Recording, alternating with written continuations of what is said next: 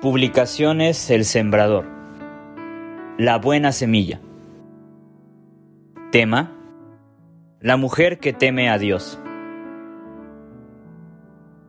7. María, madre de Marcos. La historia. Los apóstoles habían iniciado el trabajo que su Señor les había encomendado y habían predicado el Evangelio iniciando en Jerusalén. Esto despertó una persecución, pues Satanás buscaba con ello callar la voz de los fieles. Primero, utilizó a los líderes religiosos, quienes mataron a Esteban, el primer mártir, apedreándolo. Pero en vez de reducirse el número de creyentes, este aumentó, porque los que fueron esparcidos llevaron el Evangelio por muchas ciudades y muchos más creyeron en el Señor. Durante esta época de persecución, Herodes, líder político de la comarca, mató a espada a Jacobo, hermano de Juan, y como vio que esto complació a sus súbditos, decidió encarcelar a Pedro, reconocido como el principal de los apóstoles, para aumentar así su popularidad. Esta parte de la historia concluye así. Así que Pedro estaba custodiado en la cárcel, pero la iglesia hacía sin cesar oración a Dios por él.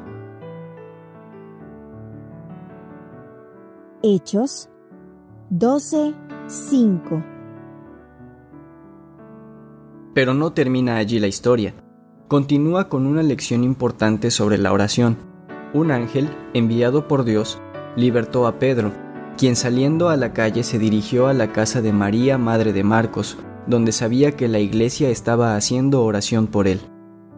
Puede leer de estos interesantes acontecimientos en Hechos capítulo 12, versículo 1 al 17.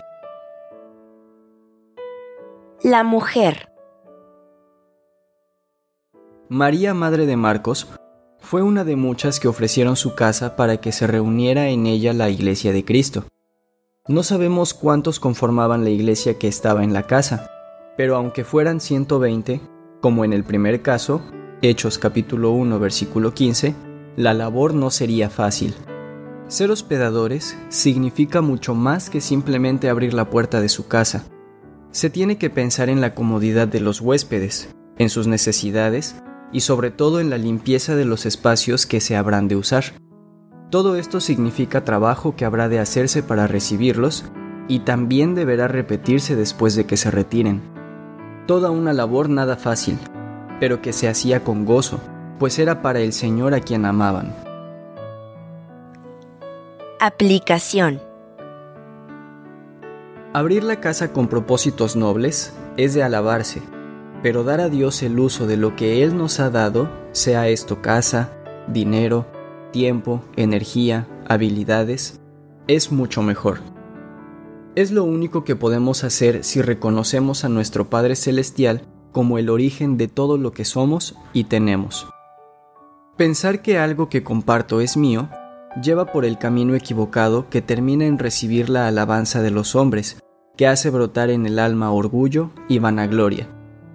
Saber que solo somos administradores de lo que tenemos nos aleja de esos pecados y nos lleva a cumplir con esmero, pues lo que compartimos es de Dios y no nuestro. ¿Ha hecho usted un inventario de todo lo que tiene, como son bienes muebles e inmuebles, conocimiento, talentos, virtudes, personalidad, amigos, familia y mucho más? ¿Sabe cómo lo ha adquirido? ¿Qué le atribuye a Dios y qué a sus propias fuerzas? Cuando vea la mano de Dios proveyendo y cuidando lo que tiene, ¿qué es lo que debe hacer con ello? La realidad es que usted es administrador de todo lo que es y lo que tiene y tendrá que dar cuentas a Dios de ello. ¿Está usted listo para ese día?